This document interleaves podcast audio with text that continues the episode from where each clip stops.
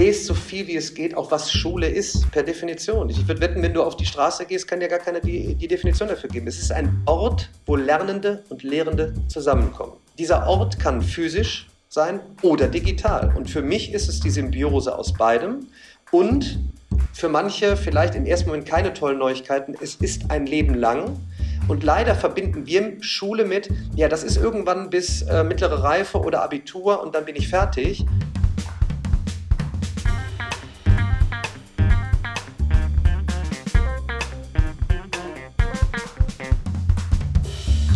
Willkommen zu Folge 72 von Erststimme. NRW ist das erste Bundesland, in dem morgen die Sommerferien beginnen. Für rund zwei Millionen Schülerinnen und Schüler bedeutet das sechs Wochen Durchschnaufen. Hier bei Erststimme nehmen wir das zum Anlass, um über Bildung zu sprechen. Und zwar mit Daniel Jung. Er ist Bildungsinfluencer und erklärt fast 900.000 Followern auf seinem YouTube-Kanal Mathematik. Und das schon seit mehreren Jahren. Mein Kollege Michael Scheppe spricht mit ihm über seinen Werdegang und darüber, wie Bildung in der Zukunft aussehen könnte. Hallo und herzlich willkommen zu einer neuen Ausgabe von Erststimme. Mein Name ist Michael Scheppe und ich bin Redakteur beim Handelsblatt. In der heutigen Folge unseres Podcasts geht es darum, wie wir den Unterricht an Schulen sinnvoll digitalisieren und wie die Zukunft der Bildung aussehen kann. Ja, in NRW, da neigt sich gerade das Schuljahr dem Ende entgegen.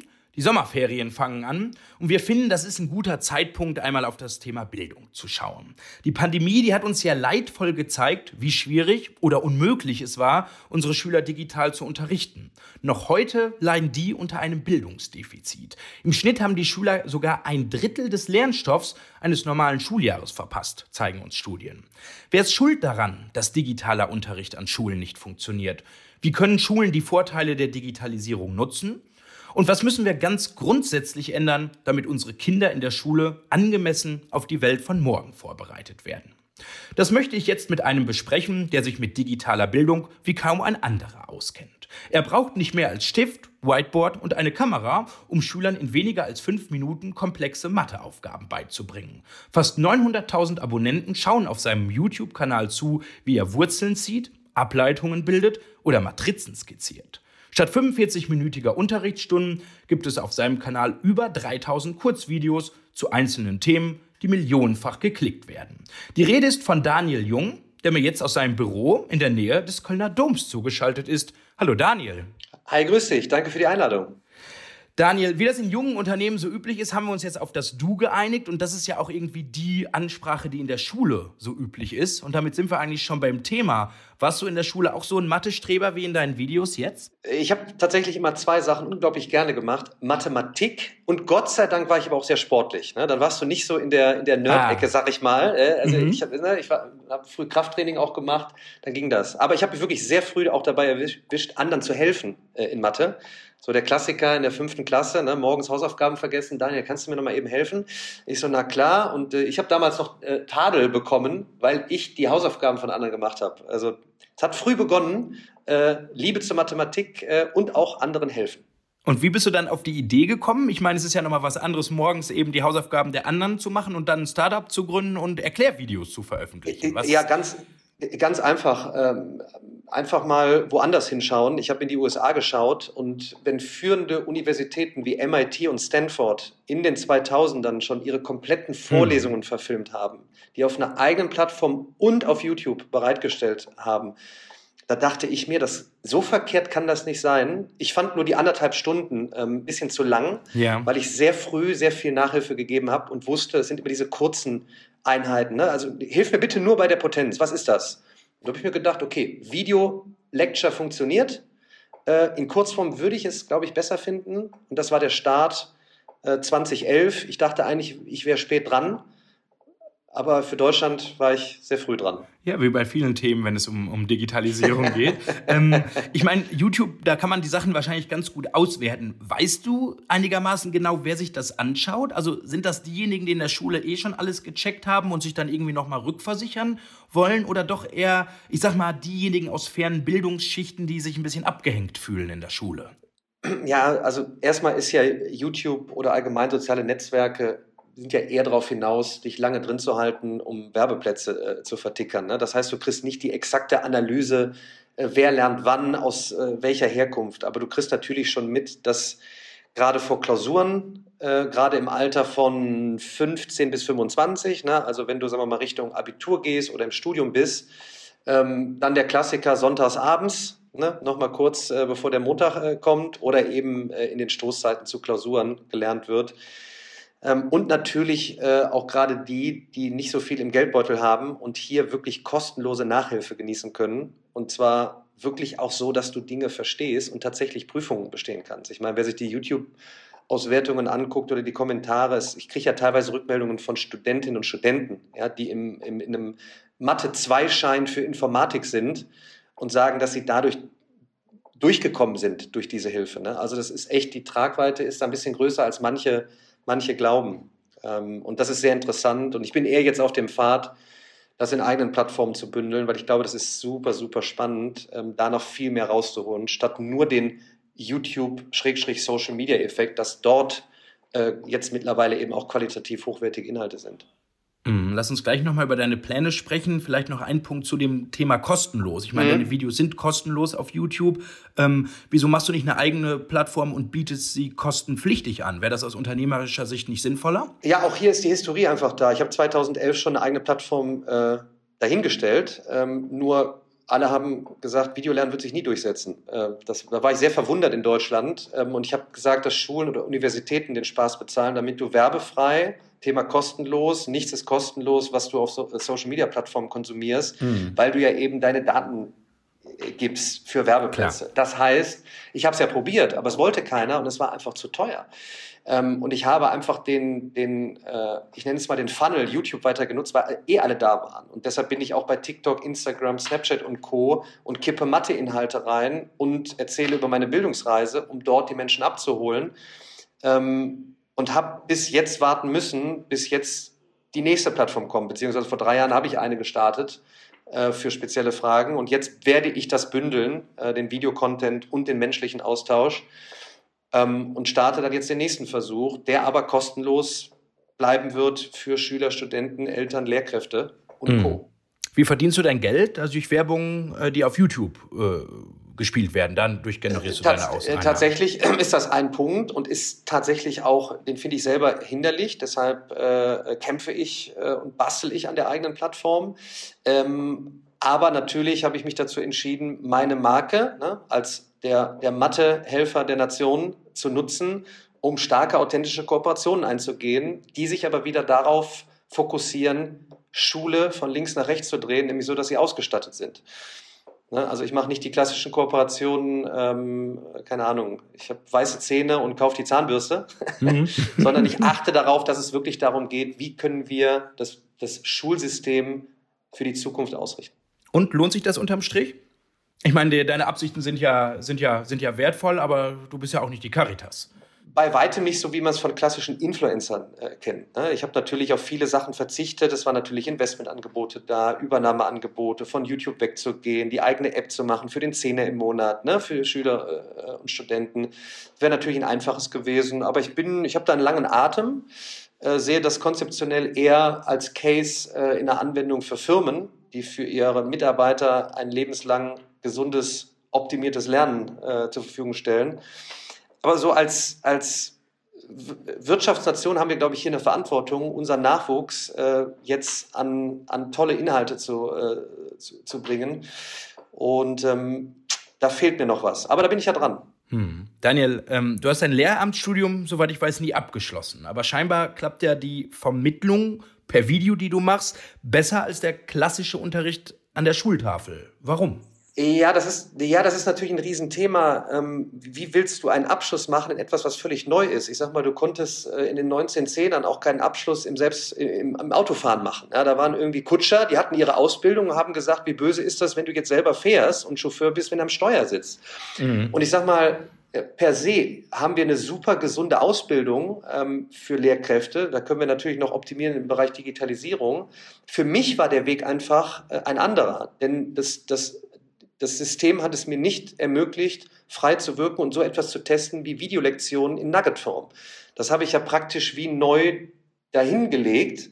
Und das konnte ich nur fernab von dem, von dem klassischen System. Und so habe ich mich entschieden, auch mir autodidaktisch die Sachen beizubringen. Ich habe viele meiner Matheinhalte von MIT und Stanford Lectures gelernt, ähm, in Eigenregie. Das ist natürlich nicht für jeden was, aber für mich war das natürlich auch Risiko, ähm, nicht den akademischen Abschluss zu machen, fühlte mich aber freier in der Gestaltung und in der Umsetzung und die Rückmeldungen im Internet waren schon so, hey, das bringt auch wirklich etwas. So, und dann immer, wenn du etwas neu gestaltest, ne, heute bin ich äh, im Board äh, an der äh, Universität mit dabei und gebe eigene Lectures. Ähm, es ist halt eine völlig neue Welt, die auch neue Abschlüsse äh, bietet. Und da und muss man sich halt drauf einstellen. Und wieso klappt das besser als der Unterricht, den wir aus der Schule kennen, an der klassischen äh, Tafel mit Kreide? Weil das, weil das schon lange Studien bewiesen haben, dass die Aufmerksamkeitsspanne von 15 bis 20 Minuten besser ist, dass du mit Technologie jetzt jedem einen eigenen Lernpfad ermöglichen kannst, der dich wirklich zum Verständnis führt. Es war technologisch einfach in den letzten Jahrhunderten nicht möglich, das zu bieten. Deshalb musstest du halt in einer zum Beispiel Klasse mit 30, 35 Leuten sitzen wo ein Mensch Wissen von dem eigenen Kopf in die anderen transferiert hat. Und ähm, dass so etwas banal klingendes wie ein Erklärvideo bereitgestellt über eine Plattform wie YouTube, wo du ständig nach deinem eigenen Duktus sagen kannst, jetzt möchte ich wissen, was eine Potenz ist und du kriegst es erklärt, du siehst es und kriegst es auch noch erklärt. Du hast praktisch deinen eigenen Tutor ständig zur Verfügung. Ich meine, das muss sich jeder jetzt mal vor Augen führen. Früher mussten wir noch in die Bibliothek und stundenlang suchen, um eine Wissenseinheit zu kommen. Wenn du jetzt an einen verifizierten Kanal wie MIT oder Stanford zum Beispiel kommst, dann kriegst du einen hochdekorierten Professor und kriegst von dem eine Matheeinheit. Das war nie möglich, an dieses Wissen zu kommen. Und ich glaube, das wird noch gerade in Deutschland massiv unterschätzt. Und mein Appell ist immer, dass auch wir mit unseren Inhalten, ob aus der Schule heraus oder auch Universitäten viel stärker in die Öffentlichkeit gehen, denn es wird nicht mehr darum gehen, oder es geht schon lange nicht mehr darum, Wissen von dem einen Kopf in den anderen analog vor Ort zu transferieren. Und die Welt zeigt es schon, dass es funktioniert. Das ist, ist nichts Neues. Hm. Lass uns noch ein bisschen in der Problemanalyse bleiben, Daniel. Ich meine, Studien, das weißt du auch, die zeigen immer wieder, dass Schüler aus bildungsfernen Schichten nur ganz selten den Aufstieg durch, durch ja, schulische Bildung ja. schaffen. Ich frage ja. mich, wer ist denn daran schuld? Ist es der Lehrer wie immer? Ist es das System Schule ich, im Allgemeinen? Kann ich, kann, ich, kann ich dir nicht exakt in ein paar Sekunden sagen. Deshalb habe ich ja meinen eigenen Podcast gestartet, in dem unter anderem Aladin Elmar Falani zu Gast war, der das Buch Mythos Bildung geschrieben hat. Ein super Buch und da geht es ich reiß nur eine Sache an. Wenn du in einer Familie bist, die sich ein Musikinstrument leisten kann, dann gehst du einen Lernpfad, der hat nichts mit Digitalisierung zu tun, sondern du lernst erstmal im Quadrat zu kotzen. Sorry, die offenen Worte, wenn du die Gitarre erstmal klimperst, es kommen nur schiefe Töne raus. Du bleibst dran. Du, du, du, du, du, du lernst wirklich dran zu bleiben, bis irgendwann der schöne Ton kommt. Und dann bist du in einem, einem Lernpfad. Und alleine das bringt dich schon weiter voran, um zum Beispiel jetzt zu sagen, jetzt bring dir mal selbst in einem Online-Kurs etwas bei. Und nur diese Tatsache, und das geht dann weiter bis zur Weiterempfehlung von der Grundschule, dass wenn du aus einer, äh, einer Familie kommst mit einem Migrationshintergrund, dass du eher eine Realschulempfehlung kriegst, anstatt äh, äh, ein Gymnasium. Das ist so tief verwurzelt, wo man eigentlich sagen müsste, daran sollte es heute nicht mehr scheitern. Es ist tatsächlich eine, eine Systemfrage, und da müssen wir wirklich auch sehr früh ansetzen, statt jetzt einfach nur zu sagen, jetzt statten wir alle äh, Schulen so aus, dass du im Abitur, äh, keine Ahnung, mit Tablets die Abiturprüfung schreiben kannst. Es muss wirklich ganz früh, ganz weit unten, und damit meine ich zum Beispiel auch Kitas und Grundschulen, angefangen werden zu überlegen, wie ermöglichen wir es jedem Kind, unabhängig von seiner Herkunft, einen, einen Pfad zu gehen, um alles erreichen zu können. Und das ist wirklich eine sehr starke Systemfrage gerade. Mm. In, in, die Richtung geht auch so ein bisschen meine nächste Frage. Du sprichst jetzt über die Kindergartenkinder, über die Schüler. Ich meine, auf deine YouTube-Seiten gehen die Leute ja mehr oder minder freiwillig, würde ich jetzt mal behaupten. Mhm. Und ja. in Schulen sitzen sie da halt morgens von 8 bis 12 oder von 8 bis 15 Uhr und folgen da halt vorgefertigten Lehrplänen. Hat Lernen auch irgendwas, ja, ich sag, mit einer intrinsischen Motivation zu tun? Auch hier, ich, ich, ich, ich gebe immer gerne, gerne Tipps mit, weil gerade, ich meine, wir sind mitten gerade im ChatGPT-Hype immer noch, Schrägstrich mhm. KI-Hype. Und man beschäftigt sich meines Erachtens zu wenig wirklich damit, was ist zum Beispiel Lernen. Lernen ist per se ein emotionaler Prozess. Es ist in der Tiefe biologisch ein, ein starkes Feuern von Neuronen und stärkeren Verbindungen. Und deshalb spielt der Mensch auch eine Riesenrolle. Ich kann den besten KI-Tutor zu Hause äh, von mir aus mich noch als Avatar im Arnold Schwarzenegger-Look mit, mit der Stimme meines Vertrauens haben. Äh, äh, du lachst schon, ne? das ist eine Emotion, ne? du lernst dann. Es ist aber trotzdem immer noch besser, von dir vor Ort den Schulterklopfer zu bekommen und vielleicht noch einen Kuss auf die Stirn. Ähm, es ist dramatisch viel möglich. Aber ich würde wirklich sagen, gerade, es gibt gerade ein Buch A Thousand Brains von Jeff Hawkins, der hat 40 Jahre geforscht im Bereich Neurowissenschaften. Da kriegt man eigentlich gut mit, was ist Lernen überhaupt, äh, was kann KI, was kann KI nicht und wo gehen wir hin. Und bevor wir jetzt verzweifelt versuchen, in alle Schulen einfach nur Tablets reinzuwerfen, würde ich, glaube ich, so einen Masterplan starten. Hey, wir als Nation hier haben echt eine Aufgabe gegenüber Asien und äh, den USA. Lasst uns mal wirklich das Thema Lernen also was ist Lernen? Wie lernen wir wirklich von Grund auf packen und nicht eine Taskforce machen und zweimal im Jahr treffen? Ähm, und dann vor allen Dingen Menschen in Systemen, und mit Menschen meine ich Lehrkräften, viel mehr Freiheiten geben. Denn ich kann dir sagen, aus der Erfahrung, ich rede ja auch mit vielen Lehrkräften, die sprudeln nur so vor der nächsten Nugget Learning Methode oder was auch immer, das wir noch gar nicht wissen, aber wir ver vergeißeln sie so im System, in administrativen Aufgaben, falls die Frage kommen würde, ja, was sollen wir denn jetzt machen? Und das ist nach all den Gesprächen, die ich in meinem Podcast geführt habe, mit Lehrkräften, mit, mit, mit, mit Forschern, gebt den Menschen, die da an der Basis sind, die auch täglich mit den Schülerinnen und Schülern unterwegs sind, äh, gebt den Erziehern mehr Freiräume. Da kann Digitalisierung zum Beispiel helfen ja, dass du als Lehrkraft nicht den zehnten Antrag schreiben musst, noch einen Fax verschicken musst äh, und noch was weiß ich machen musst. Und ich glaube, dann würden wir so einen richtigen Ruck kriegen, weil ansonsten verdiskutieren wir uns. Du hast es angesprochen. Nach Corona hätten wir eigentlich alle knapp 45.000 Schulen ja mal eben von, von links nach rechts ausrüstungsmäßig drehen müssen. Warum ist das nicht passiert? Kann ich dir sagen. Schulträger Anträge schreiben, Ausschreibungen doch nicht machen, versandet die Lehrkräfte, ein signifikanter Teil, will umsetzen und die werden der Schlüssel sein. Das war jetzt gerade so ein Appell. Sorry, den musste ich mal raushauen. Nee, das passt ja äh, auch zum Thema, weil wir wollen ja hier eben die Frage beantworten, wie Schulen die Vorteile der Digitalisierung nutzen können. Du hast jetzt einen, einen Ratschlag schon gegeben, gib den Lehrern mehr Freiraum. Vielleicht hast du noch einen zweiten oder einen dritten Tipp. Also wie konkret sollten denn Schulen den Unterricht an neue Möglichkeiten anpassen? Ähm, nächster Tipp, äh, liebe, liebe Regierung, macht die Gelder locker. Ja? Sie verpuffen aus dem Digitalpakt, weil die Anträge nicht ausgefüllt, was eine Büro, ein bürokratischer Akt ist das kann man sich nicht vorstellen. Ihr müsst ja nicht den Geldkoffer direkt nach Bad Salzuflen zu irgendeinem bringen. Also, weiß ich nicht, ein Zehnzeiler soll man schon schreiben, was man damit macht.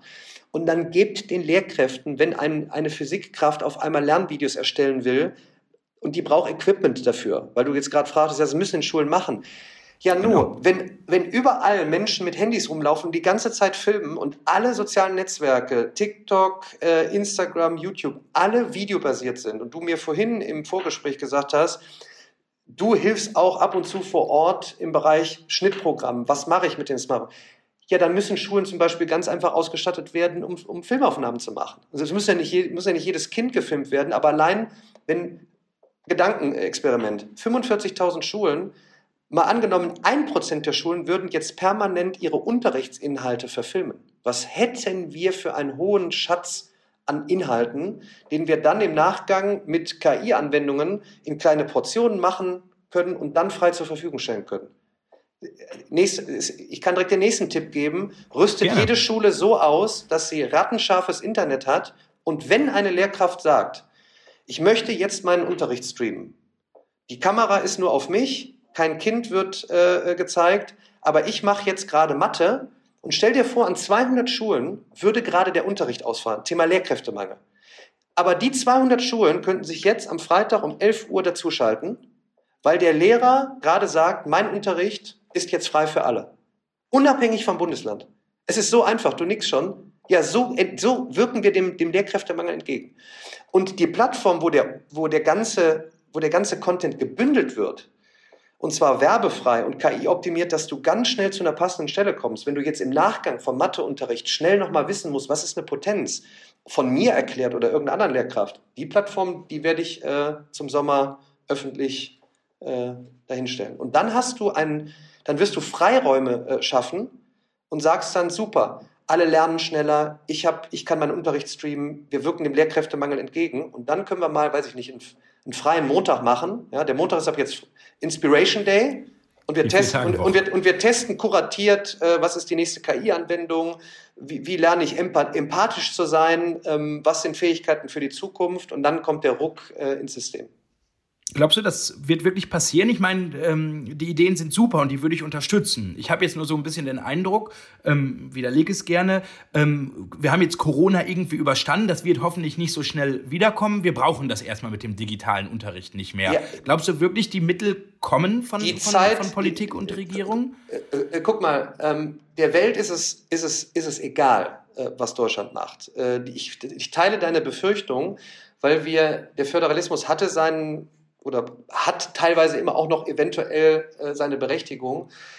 Aber wir so auf Landesebene und jeder macht seinen eigenen Brei, das ist der Welt egal. Und der schwarze Schwan Corona, der, der nächste schwarze Schwan war letztes Jahr da. ChatGPT. Ja, und der wird immer wichtiger werden. Ja, das war das, das, das war das erste Mal, und es war für alle, die sich damit beschäftigen, nichts Neues, aber für die breite Masse war es auf ja. einmal neu.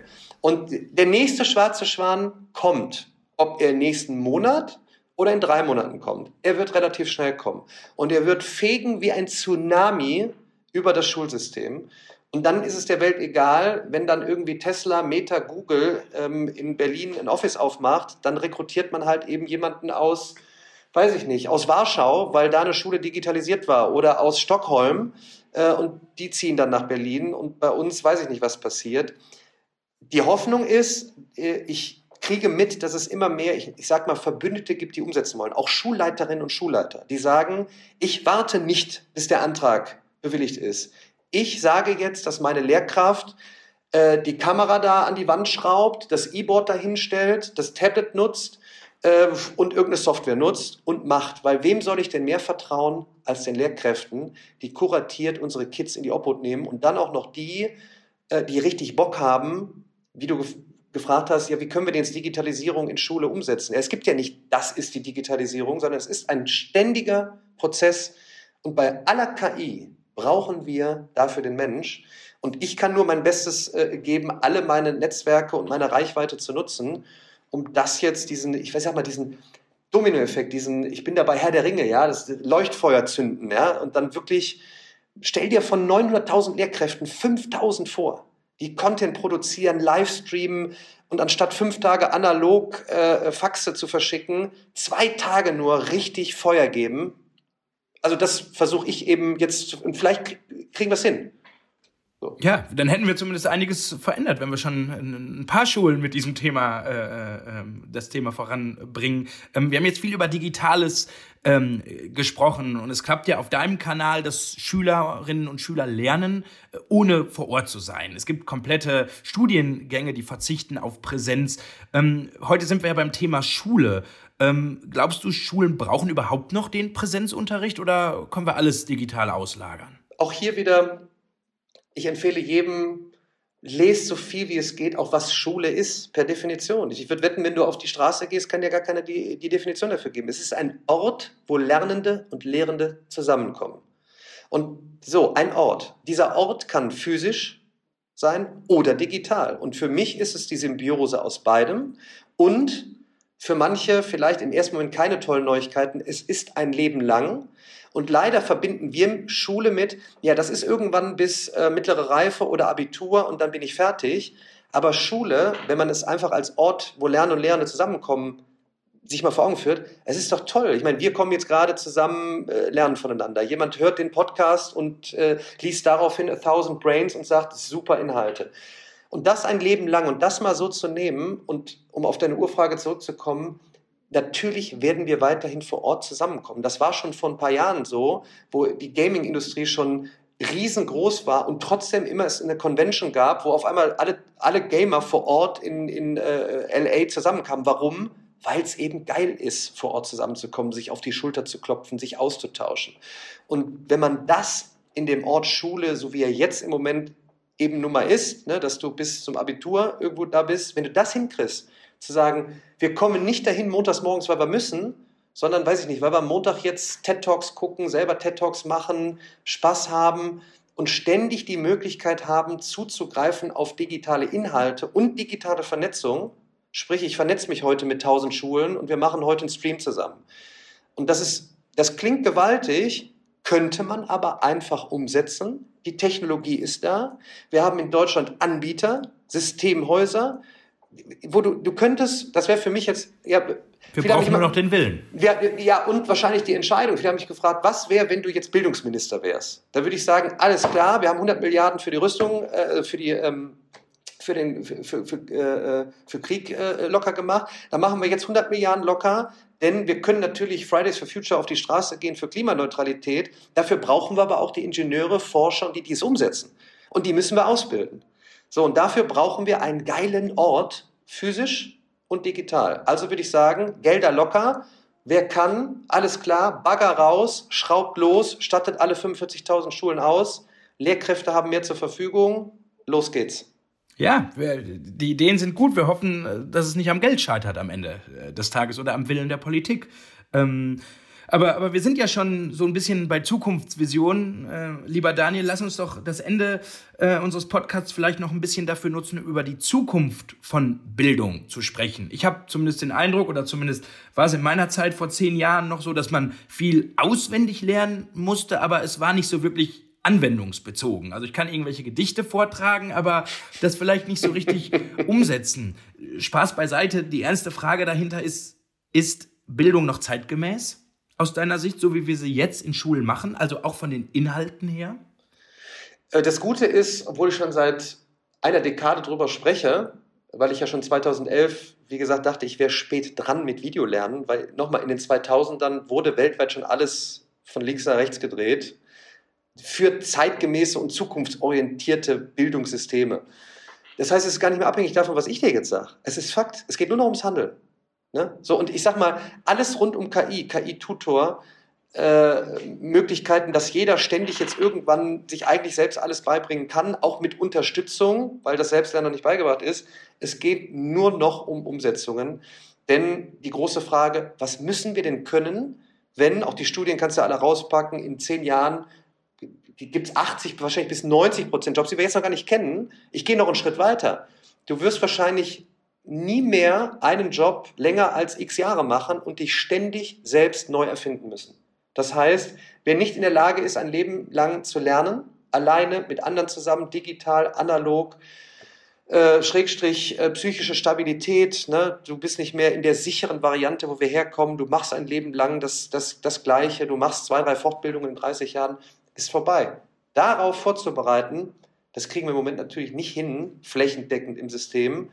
Ähm, und dann bist du wieder bei der Zweiklassengesellschaft. Ne? Die, die sich leisten können, die werden jetzt, die, die kommen schon damit klar. Ne? Aber die breite Masse, die auch dann nicht mehr ChatGPT Plus hat ne? und nicht mehr in dieses Thema reinkommt, da sollten wir jetzt gerade die letzte, also ich glaube, vielleicht finale Phase für Deutschland, äh, Initialzündung von Grund auf neu bauen. Mhm. Ich meine, ich erzähle immer, dass ich auf, auf Spanisch mal Analysen schreiben konnte, aber gefühlt kaum Wasser im Supermarkt kaufen äh, konnte. Ich habe irgendwie nicht gelernt, wie man eine Lohnabrechnung liest und Steuererklärungen kann ich bis heute nicht so richtig machen. Ähm, also müssen wir da ran an die Lehrpläne? Müssen wir die Schwerpunkte ändern? Ja, auch das sch schnell abgefrühstückt. Lehr wird sowieso nicht passieren. Ja? Dann brauchen wir noch das Fach Glück, dann brauchen wir das Fach Medienkompetenz, dann brauchen wir Fach Steuern. Äh, Hast du schon ist nur eins, mehr frei. Diese Fächer? Nee, ich, äh, nein, nein, ich, äh, überhaupt, äh, überhaupt nicht. Ich habe aber zum Beispiel zum Thema Steuern ähm, und Finanzen. Ähm, es gibt ganz viele Menschen, die auf TikTok und Co. super Inhalte machen, die ich alle gerade im Netzwerk äh, versammle, die auch in die Plattform kommen und dort ihren Content dann Ja, aber muss ich sowas nicht in der Schule lernen, nicht noch nebenher in meiner Freizeit? Ja, ja, ja, es, äh, deshalb, deshalb baue ich es ja mit ein, damit du dann, wenn du Freiheit hast, weil wir, ich meine, wir diskutieren jetzt seit, seit Jahrzehnten über neue Lehrpläne und es dauert so lange. Ja? Ich bin ein Freund von Umsetzungen und deshalb funktioniert YouTube hier. YouTube ist, stell dir mal vor, YouTube hätte gesagt, Matheinhalte machen wir nur, wenn wir das mit den Schulen abgeklärt hätten. Ja, dann gäbe es die heute dann ich nie auf YouTube, dann wäre ich, dann wär ich, dann wär, dann wär ich nie auf YouTube. Dann gibt es keine Inhalte auf YouTube. Die haben gesagt, hier ist eine Plattform, die kann jeder nutzen. So, leider ist er mal wieder aus den USA ja, und Google hat einen geschickten Kauf äh, gemacht äh, damit.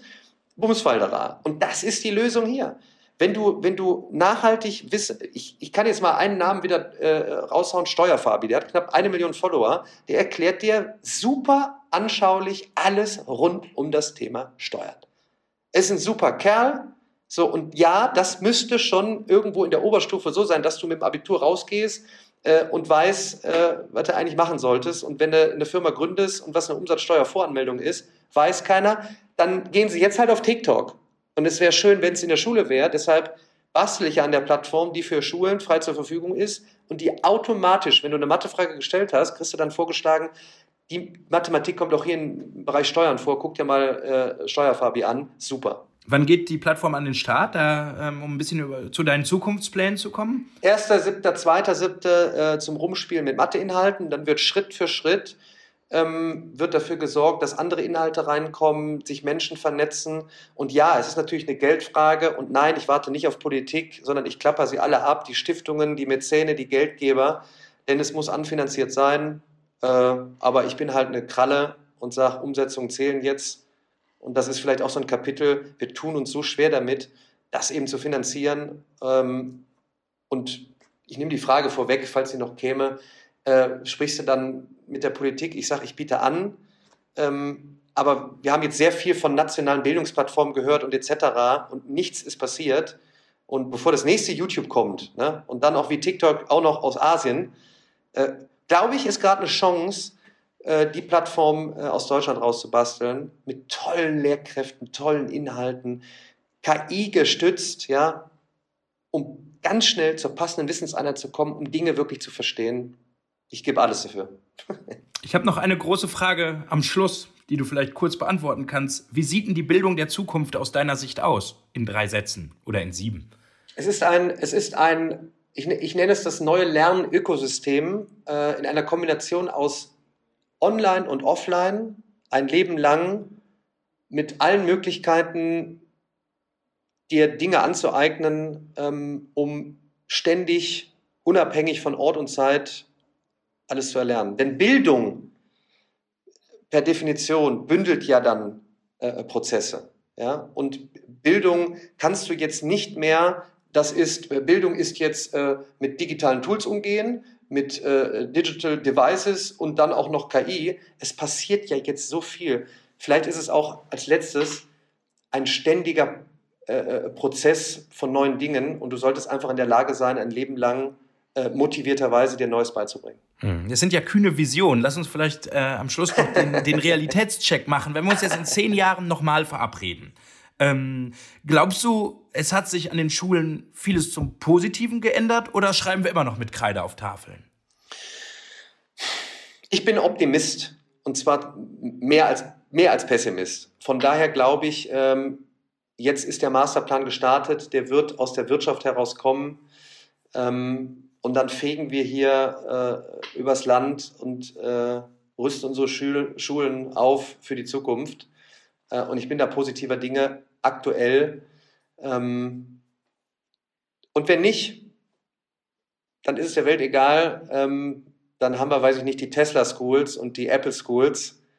Ähm, dann heulen wir vielleicht ein bisschen, ähm, weil es Konzerne sind, aber auch dort wird es eine tolle Umgebung sein. Ich würde mir wünschen, wenn es ähm, wenn es Schulen sind, Zukunftsschulen, die wir gebaut haben aus Deutschland heraus. Das sagt der immer noch optimistische Unternehmer und YouTuber Daniel Jung hier bei uns im Podcast Erststimme. Daniel, vielen Dank für die Zeit und die Einblicke. Danke dir. Das war Folge 72 von Erststimme. Die nächste Folge erscheint in zwei Wochen am 4. Juli. Wir freuen uns, wenn Sie auch dann wieder reinhören und wünschen Ihnen bis dahin eine gute Zeit.